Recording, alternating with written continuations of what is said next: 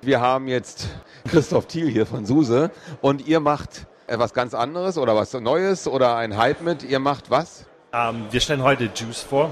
Ähm, SUSE Linux Enterprise Juice und von OpenSUSE Lime Juice. Ähm, dabei handelt es sich um ein sogenanntes Just Enough Operating System Projekt, ähm, was im Prinzip die minimalen Bestandteile eines Betriebssystems zusammenfasst, um als Basis für eine Appliance ähm, zu dienen.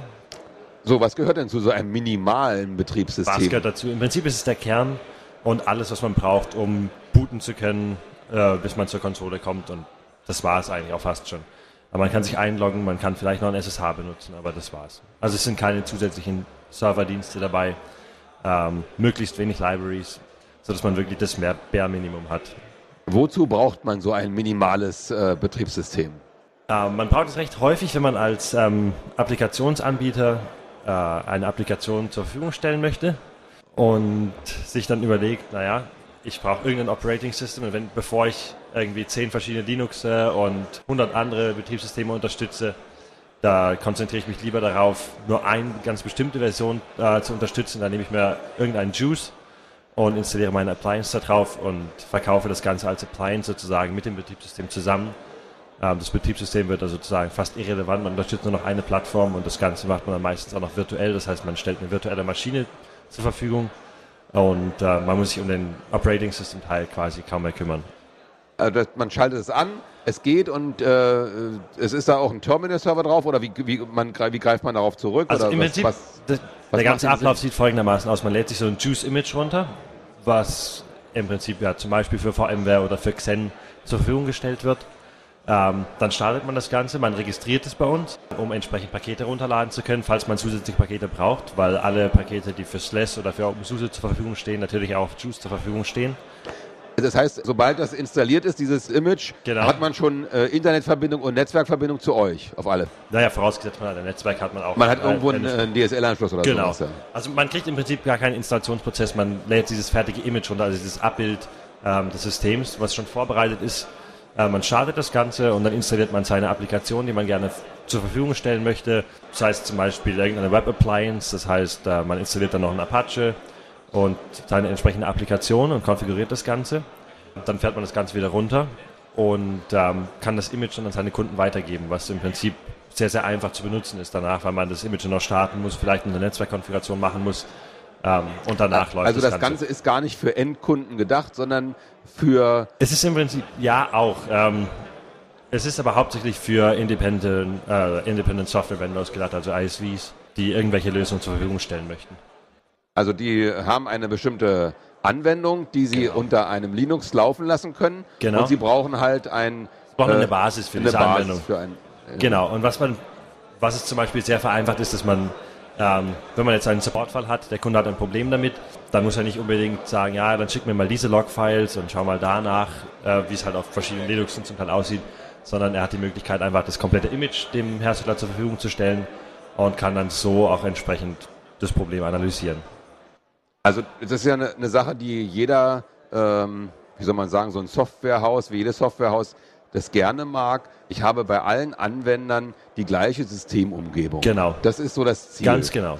Ja, nun hat aber nicht jeder Anwender äh, die, die gleiche Hardware, weil äh, die sind ja so unterschiedlich. Ja. Ähm, der eine sagt, nein, ich will aber euren Server nicht kaufen, den er mir anbietet. Ich will meinen Server hier um die Ja. Ecke kaufen, weil ich dann auch meinen Hardware-Support-Mann Ja. um die Ecke habe und ihr sitzt da unten in München, ihr Softwarehaus. Ich will aber eure Software benutzen. Ich sitze aber hier in Flensburg und eure Server, wenn die kaputt sind, wer repariert mir die dann? Mein Nachbarhaus kann das nicht. Mhm. Und wie läuft das dann? Das ist überhaupt kein Problem, dadurch, dass man mit virtuellen Appliances arbeitet. Das heißt, man lässt auf dem Server nur einen Hypervisor laufen, wie zum Beispiel Xen oder VMware. Und in diesem Hypervisor wird dann die virtuelle Appliance gestartet, also dieses das gut, Juice mit der Appliance dazu. Das ist genau der Weg, der dabei gegangen wird. Deswegen stellen wir das Juice auch aktuell nur als Xen-Image und als VMware-Image zur Verfügung.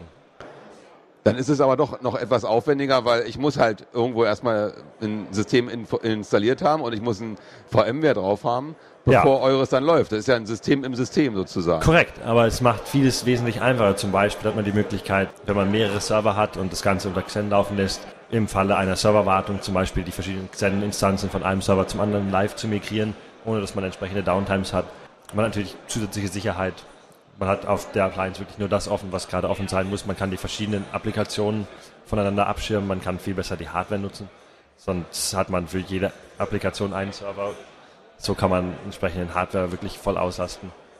Na, das äh, setzt natürlich wieder voraus beim Kunden, dass er äh, auch, wenn er jetzt die Hardware bei sich um die Ecke mhm. kauft, jemand hat, der ihm dort, äh, der in der Lage ist, ihm eine Hardware für Linux inklusive des mhm. äh, entsprechenden Linux dann da drauf und der ja. VMware zu liefern. Das muss man ja. natürlich dann auch haben. Nee, es, gibt, es gibt natürlich auch Lösungen wie VMware ESX, wo man einfach ähm, VMware als Betriebssystem quasi laufen lässt. Was das unterstützt ja auch dieses Das LSX, unterstützen wir natürlich. Aha, also dann äh, könnte man auch sagen, okay, äh, du kaufst dir den Rechner da ohne Betriebssystem mhm. und äh, wir schicken dir ein Gesamtsystem hin, also mit diesem VMware LSX. Und natürlich auch wieder ein Stück teurer, weil VMware kostet ja auch wieder Geld. Na klar. Eure Anwendung, die ihr da habt, ist jetzt, du sagst ja, skalierbar. Ja, man kann die Dinge laden, die man benötigt. Genau. Mhm. Wenn man die Dinge nicht findet, muss man sich anders behelfen. Also wir stellen natürlich alle Pakete, die bei SUSE Linux Enterprise dabei sind, zur Verfügung für das Juice. Alles, was darüber hinausgeht, ist extra zu packagen oder extra auf diese Appliance dann zu bringen. Genau. Aha. Und äh, wie viele Anwender oder Nutzer habt ihr mit her, bisher schon damit äh, ausgerüstet? Ihr sagt ja Beta-Version. Ist das, das ist, draußen schon mal in der Freiheit? Also es kann jeder aktuell testen, wenn er möchte. Ähm, kann sich auf novell.com slash linux slash appliance das aktuelle Juice Image runterladen ähm, Zahlen jetzt hier zu nennen ist schwierig. Na klar, aber von denen ihr wisst, meinetwegen, ihr habt so ein paar Testkandidaten draußen. Man also wir, ja wir haben, wir haben große Firmen, die das Ganze schon nutzen. Ich kann jetzt keine. Namen nennen. Mhm. Ah ja, also äh, es läuft in großen Firmen, Absolut. die ähm, das mit in verstreuter äh, Manier irgendwo ihre Kunden haben oder wie, welche um, ähm, Art von Firmen ist es? Oder nur große es gibt, Installationen? Es gibt verschiedene Anwendungsfälle. Es gibt also zum einen diesen Fall, wo ein ISV kommt und seine Applikation entsprechend zur Verfügung stellen möchte damit. Ähm, zum anderen gibt es auch Firmen, die einfach sagen, wir haben ähm, eine gewisse Applikation, die wir intern ausrollen möchten und nutzen dazu das Juice als Basis, um es einfach leicht verteilen zu können. Aha. Also es gibt die verschiedensten Appliances, die man damit bauen kann. Also das ist ganz klar, lieber äh, Hörer, eine Business-Anwendung. Ne? Mhm. Das ist bei SUSE jetzt ja aktuell mhm. das Hauptaugenmerk, äh, auch ein paar Business-Anwendungen da unter SUSE Linux halt zu etablieren. Mhm. Und gut, wir haben heute ja auch so ein, eher so einen Business-Tag hier und kein mhm. Community-Tag. Das ist dann was für den Samstag. Mhm. Da kommt hier die Community. Das sieht dann genau. wieder ganz anders aus. Aber ich ja. denke, das ist für den Hörer, wenn man sich da interessiert dafür, meldet man sich direkt bei euch oder wo? Kann man sich bei SUSE Juice da melden oder wo?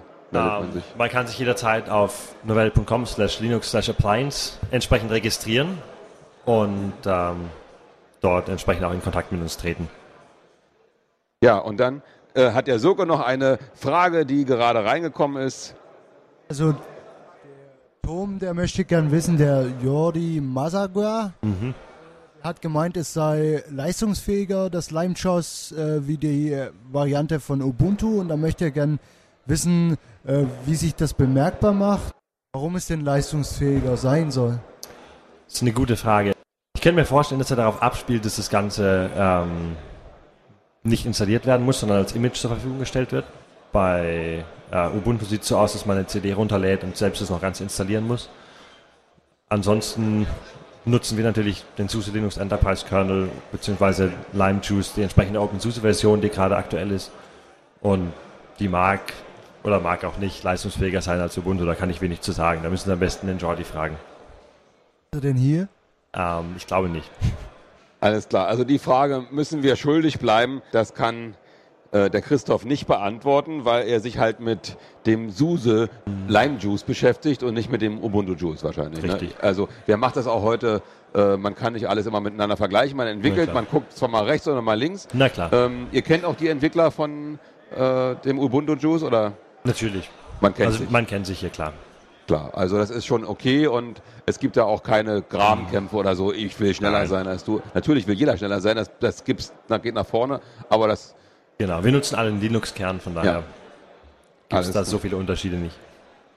Ja, okay. Also, Christoph, das war äh, in kurzen Abrissen, ist ja auch nur ein kleines Betriebssystem, kann man ganz knapp sagen, ist klein, mhm. ist kompakt, ein Image, und fertig. Genau. Läuft unter VMware ne, oder, Xen, anderem, oder Xen oder halt, KVM ne? oder allen anderen Lösungen, die es so gibt. Okay, und ich kann da meinetwegen drei, vier Server aufsetzen auf so einer Maschine und wenn Mhm. einer flöten geht, dann muss man halt die anderen drei äh, benutzen. Genau. Okay, Gibt es noch weitere Fragen aus dem Chat vielleicht? im Moment nicht. nicht? nein. Gut. Ne? Okay, also äh, Christoph, wir wünschen dir noch viel Spaß und vor allen Dingen äh, Erfolg hier auf der Messe. Danke sehr. Äh, Euch auch. Danke, dass du bei uns am Stand warst und uns dieses Interview gegeben hast. Gerne.